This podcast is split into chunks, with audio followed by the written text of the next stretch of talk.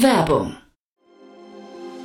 Sei dabei beim HTGF Family Day am 11. und 12. Juni in der Station Berlin. Für zwei Tage voller Inspiration und Business. Tauche ein in ein einzigartiges Netzwerkerlebnis mit bis zu 1500 Teilnehmenden. Erkunde das innovative Seed- und Later-Stage-Portfolio des Hightech Gründerfonds. Lass dich vom vielseitigen Programm inspirieren und knüpfe wertvolle Kontakte. Sichere dir jetzt dein Ticket. Mehr Informationen findest du unter www.family-day-htgf f.de.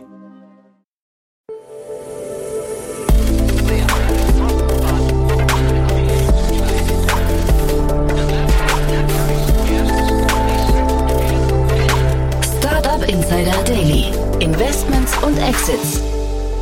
Herzlich willkommen zu Startup Insider Daily. Mein Name ist Jan Thomas und das hier ist unser morgendliches Format Investments und Exits, wo wir jeden Tag mit den wichtigsten Investorinnen und Investoren aus Deutschland, Österreich und der Schweiz über Finanzierungsrunden sprechen und über Exits, über, ja, man würde eigentlich sagen IPO-Anbahnung, aber die gibt's momentan nicht. Aber wir sprechen über viele, viele andere Trends, die Investorinnen und Investoren bewegen. So auch heute, bei uns zu Gast heute Jan Mitschaika von HV Capital. Nach langer Zeit mal wieder haben wir echt ein cooles, launiges Gespräch geführt, finde ich. Zum einen über eine Finanzierungsrunde aus Hamburg in ein, ich würde sagen, ganz spannendes Thema. Und dann haben wir über den ganzen Deep Tech Markt so ein bisschen gesprochen. Fand ich hochinteressant. Deswegen freut euch auf ein tolles Gespräch. Hier jetzt, wie gesagt, Jan Mitschaiker von HV Capital. Startup Insider Daily. Investments und Exits. Ja, dann freue ich mich. Jan Mitschaiker ist wieder hier von HV Capital. Hallo Jan. Jan, das ist ja eine seltene, rare Freude. ich wollte schon sagen, genau. Cool, cool, dass wir wieder sprechen. Aber äh, ich hoffe, dir geht's gut, ne? Ja, alles wunderbar. Alles ja. wunderbar. Wir hatten ja einen äh, durchaus aufregenden, hektischen Mai. Ähm, und insofern äh, freut es mich jetzt aber wieder wieder hier zu sein. Ich habe von eurem Summit habe ich Tolles gehört, muss ich sagen, aus verschiedensten Quellen. Äh, unter anderem übrigens vielleicht äh, auch schon fast als, als eine gute Brücke von Sestrify, die waren glaube ich auch da und äh, ich hatte den Sven Luckinger jetzt gerade im Podcast äh, und der war auch ganz angetan. Aber dem, dem Unternehmen geht's ja auch gut, von daher äh, kein Wunder, ne? Genau, genau. Also Sastrify, die haben ja äh, gerade vor kurzem, äh, ich weiß nicht, inwieweit man das triplizieren muss, aber ähm, die haben ja 30 Millionen Euro eingesammelt, äh, Konsortium von von ähm, Endite Capital, Simon Capital und und auch ähm, HV hat wieder hat wieder partizipiert. Ähm, und das ist natürlich ein Thema, so quasi äh, SaaS, Software as a Service, Beschaffung, Optimierung, Vertragsverlängerung, Discounts, ist natürlich einfach ein Thema, was im Moment ähm, ja ganz gut ankommt. Äh, ja, trotzdem eine stattliche Runde fand ich und ähm, äh, finde ich auch spannend. Vielleicht kannst du, ich weiß nicht, wie weit du es teilen möchtest, aber auf welche KPIs wird da gerade am meisten geguckt bei solchen SaaS-Unternehmen? Umsatz. Beziehungsweise vor zwölf Monaten war es nur Umsatz Aha. und jetzt ist es äh, Umsatz im Verhältnis zu Burn. Ja. Ähm, also quasi wie kapitaleffizient äh, schafft es, das Firma zu wachsen, aber ähm, es wird immer noch sehr, also ich glaube, ähm, es passieren ja Runden. Ich glaube, es ist immer ganz wichtig. Ähm, ich glaube, die Messlatte ist ein Stück weit höher ähm, und aber eine Firma, die es schafft, gleichzeitig zu wachsen und irgendwie äh, quasi dabei kapitaleffizient zu bleiben.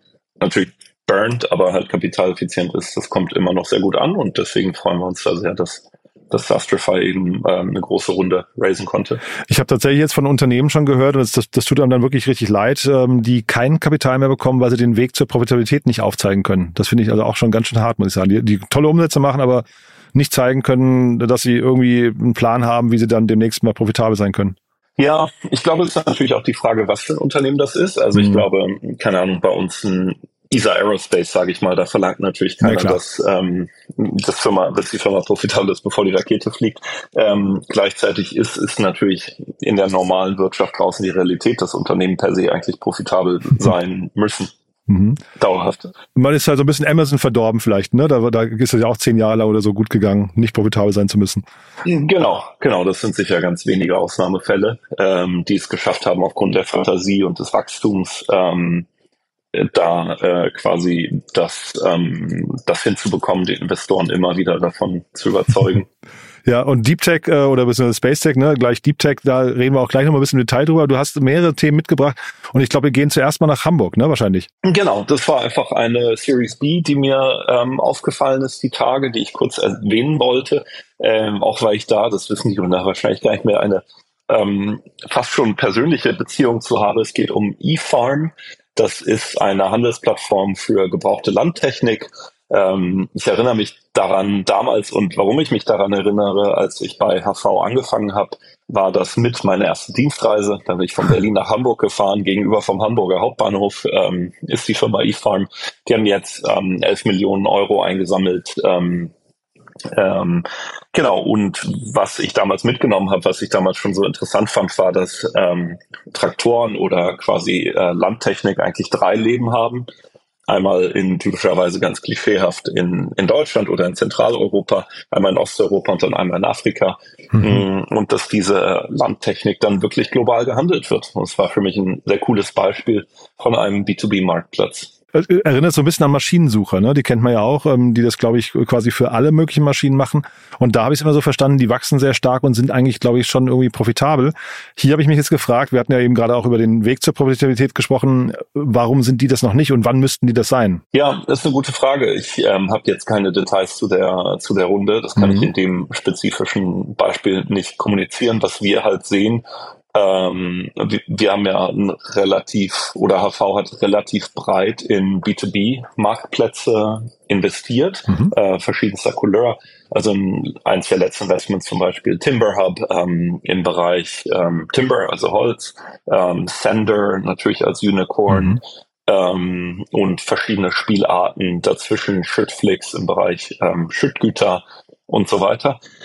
Und was wir eben sehen, ist, dass ähm, und das, ich weiß nicht, ob sich das auf eFarm auch so bezieht, aber ähm, dass B2B-Marktplätze einfach Zeit brauchen, weil mhm. initial die Margen oft relativ knapp sind, die Handelsvolumina hoch sein können, ähm, aber dass die Unternehmen es doch schaffen, über die Zeit kontinuierlich ihre Take Rates, wie man es nennt, mhm. ähm, ihre Partizipation auszubauen und dadurch über über hohe Handelsvolumina und dann gleichzeitig diese Erhöhung der Take Rates wirklich zu sehr spannenden Businesses werden. Ich habe mich hier noch gewundert, die haben ihre letzte Runde, das ist glaube ich viereinhalb Jahre her schon, wenn ich es richtig im Kopf habe, oder dreieinhalb Jahre oder so. Ne? Also auf jeden Fall eine relativ lange Zeit, die sie mit relativ wenig Geld ausgekommen sind. Da habe ich dann wieder gedacht, na vielleicht haben sie dann doch irgendwie, sind sie doch vielleicht nah an der Profitabilität, weil sonst kriegst du ja so eine Zeit auch nicht irgendwie überbrückt. Total, total. Also um, ähm, du hast recht, ich glaube die, die letzte Runde vor drei Jahren waren ähm, oder vier Jahren waren viereinhalb Millionen. Ja, ne? Ne? Ähm, das heißt ja, un unter 100k Burn im Monat, das zeigt einfach, ähm, ja, wahrscheinlich von der von einem soliden inhärenten Geschäftsmodell und gleichzeitig mhm. vorsichtigen Kostenmanagement. Mhm.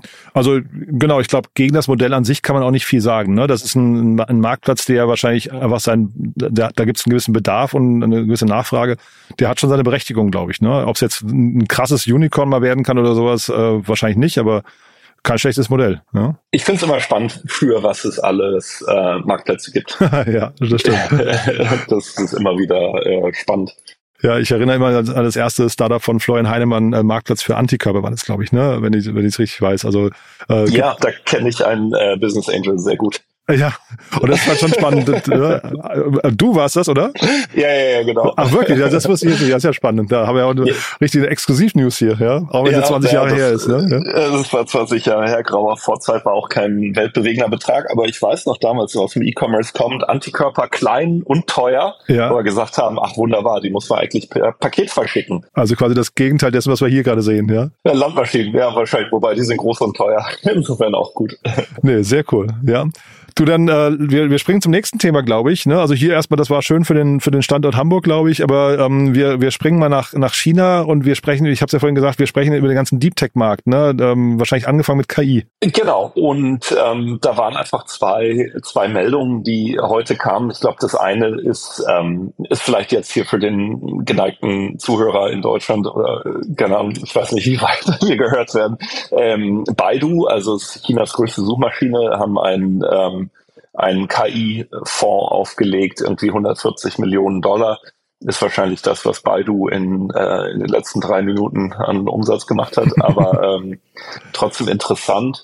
Ähm, und gleichzeitig eine andere Meldung, also ist ja auch immer interessant zu sehen, wer Funds raised im Moment, also mhm. welche VCs.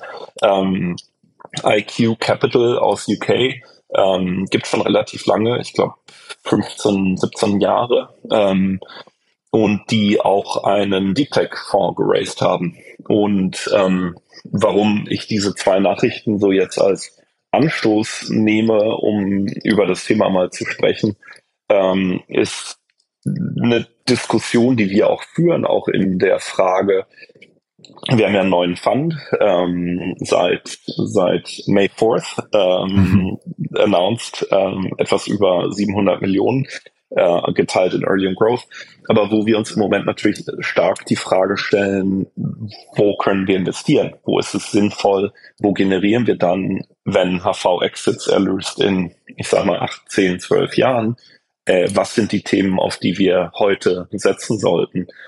Und in den letzten Jahren waren ja Themen wie Software as a Service, also SaaS und ähm, Fintech beliebt, Consumer in den letzten Jahren weniger, auch wenn da aus meiner Sicht oft sehr, sehr spannende Unternehmen daraus entstehen. Mhm. Aber dann ist natürlich die Frage, ein generalistischer Fonds wie, wie HV, sollten wir anfangen in Themen wie Gen AI, ähm, natürlich weiterhin Web3, SynBio, ähm, Deep Tech, Raketen neben ISA, ähm, Robotik etc.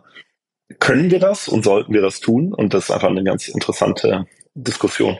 Total. Also äh, zu Gen AI und sowas, ich habe mich gefragt, ob da jetzt nicht so die nächste Welle halt entsteht wie bei Quick Commerce und, und Scootern, wo man irgendwie als, als Fonds fast die Verpflichtung seinen LPs gegenüber hat, dass man irgendwie bei so einem Thema mitmacht. Ich weiß nicht, wie du, wie du das siehst, aber es gibt ja immer wieder so, so, eine, so eine Sau, die durchs Dorf getrieben wird. Das könnte halt in dem Fall halt irgendwie so Gen AI sein, oder? Kann schon sein. Ich glaube, es war, es gab die Statistik, dass von den, ich glaube 500 oder was es waren, äh, Y Combinator Companies irgendwie mehr als die Hälfte mittlerweile äh, Gen AI haben, machen, tun oder AI Krass. im Weiteren. Ähm, ich habe mir die Liste auch mal angeschaut. Da sind natürlich Themen bei wie Handwerkersuche mit AI. Boah, ob das dann AI ist oder nicht, ähm, müssen dann wahrscheinlich die Experten eher beurteilen als ich. Mhm. Ähm, ich glaube aber, was man sich andersrum anschaut, und da haben wir bei uns im, im Portfolio mal, mal rumgeschaut und, und rumgefragt. Ich glaube, es gibt wenige Firmen, also ich würde sagen deutlich weniger als 50 Prozent der Startups bei uns im Portfolio, die gar keine Antwort auf AI-Fragen haben. Mhm. Und das sind die unterschiedlichsten Themen, jetzt einfach spezifisch in dem Teil des HV-Portfolios, den ich mitverantworte, Inkit, zum Beispiel diese mhm. Leseschreibeplattformen, die generieren die Sprachausgabe für ihre Hörbücher äh, per AI ja, das hatte ich mit dem Ali hier sogar besprochen, der war ja hier zu Gast, das war super, ja. Mhm. Okay, cool. Ja. Ähm, dann zum Beispiel hier von Ben Matev Informed generieren die Zusammenfassung der, äh, der Artikel. Mhm. Äh, Scoutbee nutzt schon ganz, ganz lange Machine Learning, äh, Textanalyse etc. Ähm, genau, also insofern, ich glaube, die Frage ist, investiert man in Firmen, die AI nutzen? Mhm. Das werden wahrscheinlich bald alle sein. Mhm. Oder sucht man tatsächlich horizontale Technologielayer, ähm, was dann wahrscheinlich ein kleines Stückchen schwieriger ist. Und das ist spannend, dass du gerade gesagt hast, also habt ihr denn auch die Kompetenz dazu? Nicht, dass ich sie euch absprechen möchte, ne? Aber das Deep Tech, nee, aber das, das klingt ja fast auch so nach einem kleinen Pivot dann auf äh, VC-Seite, ne? Wenn man äh, aus dem Generalistischen kommt irgendwie und sagt, wir, wir sind eigentlich sektoragnostisch unterwegs und plötzlich sagt man, wir gehen in Bereiche rein, die eigentlich wahrscheinlich ein bestimmtes Kompetenz äh, eine, eine Expertise einfach verlangen, ist ja jetzt auch nicht, nicht ganz einfach, nicht ganz trivial, ne? Ich glaube, unsere, ich glaube, eine der Kernfähigkeiten, die wir haben müssen als Fonds, ist uns, ähm, ist erstmal diesen Dealflow zu finden natürlich und zu akquirieren, mhm. ähm, aber dann uns auch sehr schnell in diese Themen reinzuarbeiten und da unsere Due Diligence zu machen. Und als Beispiel, ich habe es vorhin genannt, Timber Hub, mhm. ähm, Marktplatz für, für Holz. Ähm, die, also vorher war bei uns auch keiner Experte für Holz, sondern aber vielleicht für B2B Marketplaces. Mhm. Und wenn es mhm. dann um, ähm, um Gen AI Startups geht, dann ist natürlich die Technik irgendwas, was wir validieren müssen über, über Partner, über Reference Calls und so weiter. Mhm. Ähm, aber dann so Themen wie Unternehmensaufbau, Go-to-Market, ähm, Finanzierung etc. sind dann ja sehr wohl welche, wo wir helfen können. Wobei halt ein Netzwerk zum Beispiel wieder ganz anders aussehen kann. Ne? Was du jetzt, im, also nehmen wir mal Space Tech, da Folgeinvestoren oder auch potenzielle Kundenzugänge sind wahrscheinlich ganz anders als im Holzbereich. Ne? Jetzt nur mal als die beiden Beispiele. Das stimmt, das stimmt. Ja. Wobei ich wenig Sägewerke kenne, auch so persönlich umkommen. Aber fairerweise auch wenig Leute, die Raketen kaufen, ja. außer an Silvester vielleicht. Aber ähm, nee, das stimmt. Aber zum Beispiel bei bei ähm, ESA Aerospace haben wir natürlich die Gründer sehr in der Strukturierung der Transaktion auch unterstützt. Mhm. Ähm, insofern das dann schon. Und wenn du hast ja jetzt gerade so ein paar Beispielfelder genannt, was seht ihr da jetzt so als große Felder für euch? Also würdest du jetzt sagen, wenn man Deep Tech, wenn man zu Deep Tech ja sagt, dann muss man sowieso in, in all diese Bereiche rein oder kann man da auch trotzdem selektiv reingehen und sagen, Space Tech macht man, aber man macht vielleicht jetzt kein äh, kein Robotik oder so? Ich glaube, was wichtig ist, ist die unser Fonds, wenn man sich den erstmal anschaut, äh, wird natürlich weiterhin erstmal diese, diese Brot und Butter, diese Schwerpunktthemen haben, mhm. Software as a Service, Fintech, Consumer, ähm, Mobility etc., wo wir einfach in der Vergangenheit auch viel Geld für unsere LPs ähm, verdient haben. Mhm. Ähm, ich glaube, die Frage ist, was mischt man sich als, als neue Themen mit dazu mhm. ins Portfolio? Und das ist etwas, was wir uns strukturiert top-down durchaus anschauen. Ähm, und es gibt unendlich viele spannende Sachen. Ähm, das ganze Thema äh, hier ähm, Fusion, also Fusion Power, mhm. ähm, gibt spannende Startups auch in Deutschland, die daran arbeiten. Ich glaube, da muss man sich dann einfach die Sachen raussuchen und dann sagen, basierend auf einem Fonds von 30 bis 40 Startups, was wir ja haben, was sind so die vier, fünf Investments, die man ähm, die man machen möchte, quasi außerhalb der, der tradierten Bereiche. Also ein bisschen die Moonshot-Themen dann auch, ja. Genau. Ja. Und ich höre aber jetzt auch gerade raus, ist ja auch ganz spannend. Du hast ja gesagt, am, äh, äh am 4. Mai habt ihr den Fonds announced, ähm, habe ich auch mit Rainer hier äh, besprochen. Aber ähm, das heißt, man muss jetzt nicht vorher äh, seine LPs darüber informieren, dass man jetzt darüber nachdenkt, irgendwie Robotik oder äh, Fusion oder Space zu machen, sondern das kann man dann auch quasi, also die Freiheit hat man dann quasi auch im Laufe der Zeit, ja? Ja, also wir haben natürlich schon einen, einen Pitch an, an unsere Investoren, ähm, wo wir beschreiben, in welche Richtung es für uns geht. Mhm. Also insofern, also unsere, ähm, unsere LPs, die ähm, unser Mandat ist ja in, in Deutschland und in Europa ähm, spannende Unternehmen aus dem Bereich Tech, Digital äh, zu finden.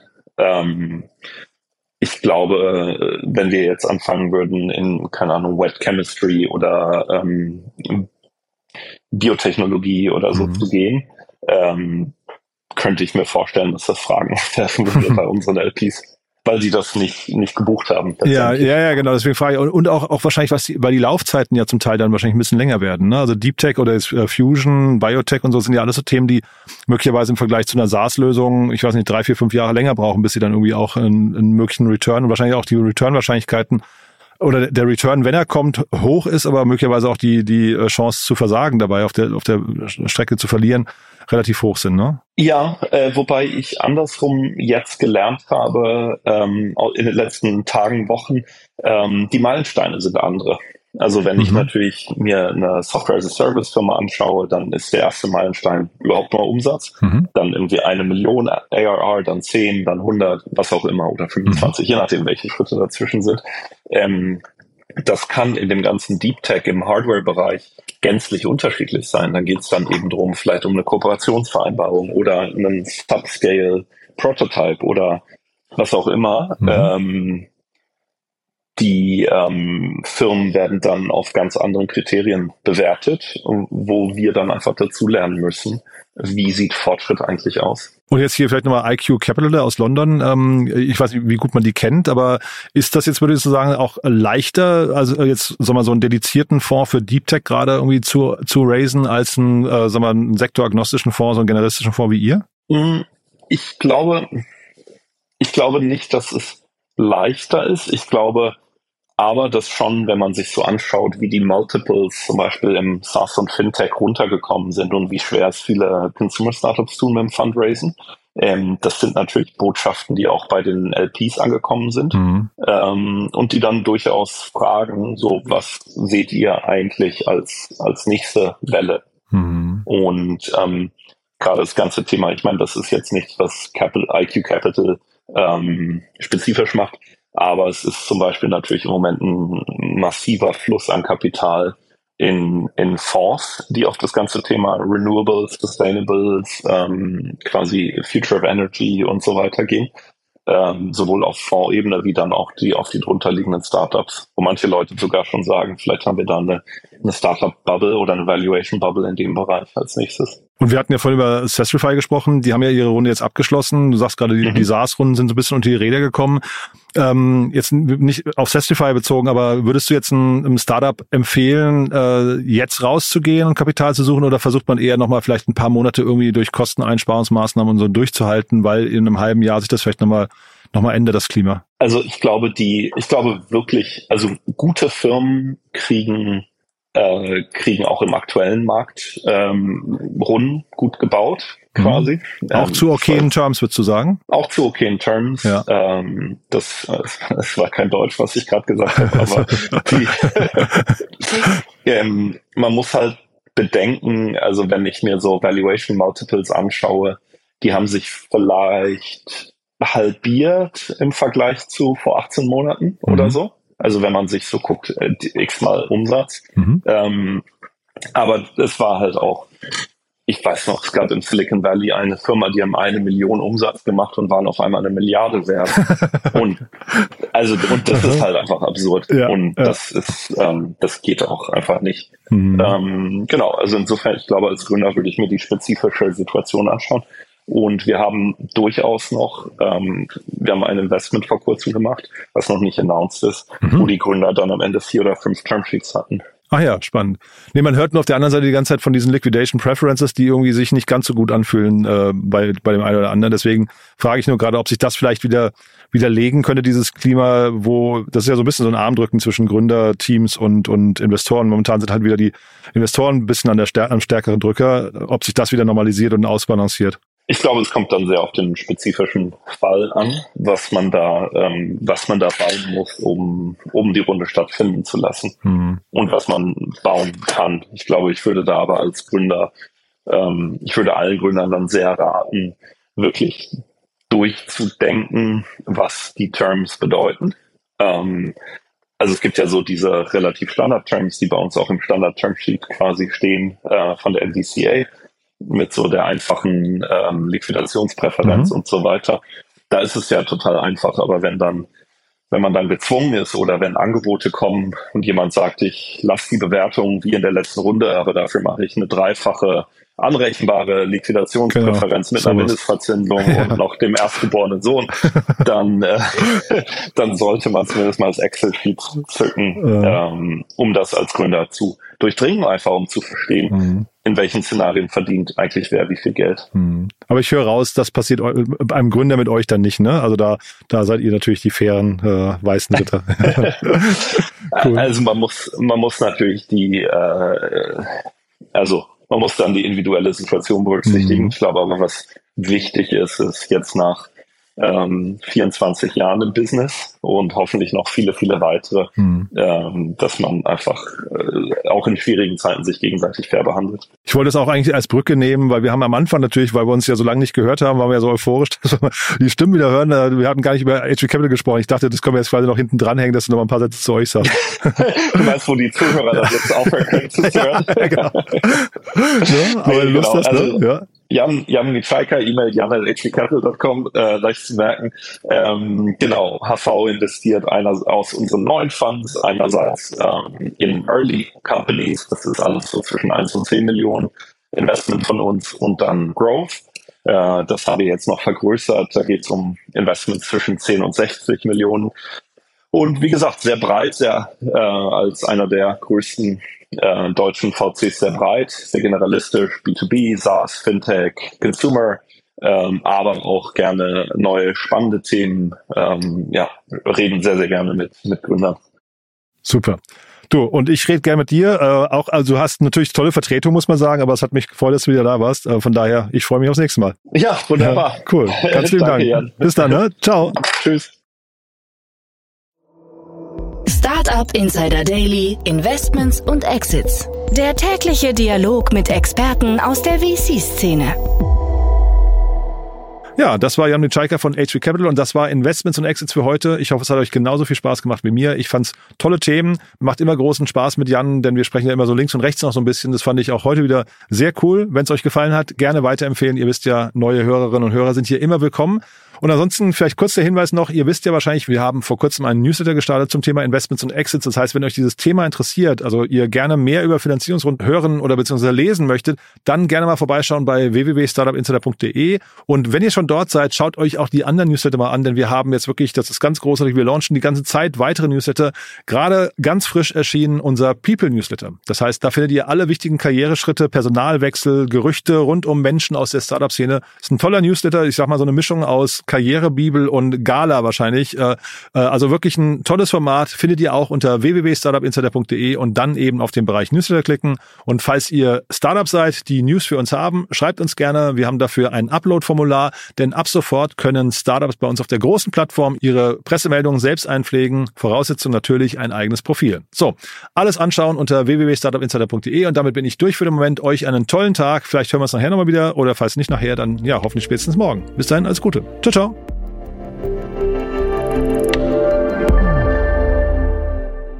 Diese Sendung wurde präsentiert von Fincredible. Onboarding made easy mit Open Banking. Mehr Infos unter www.fincredible.io.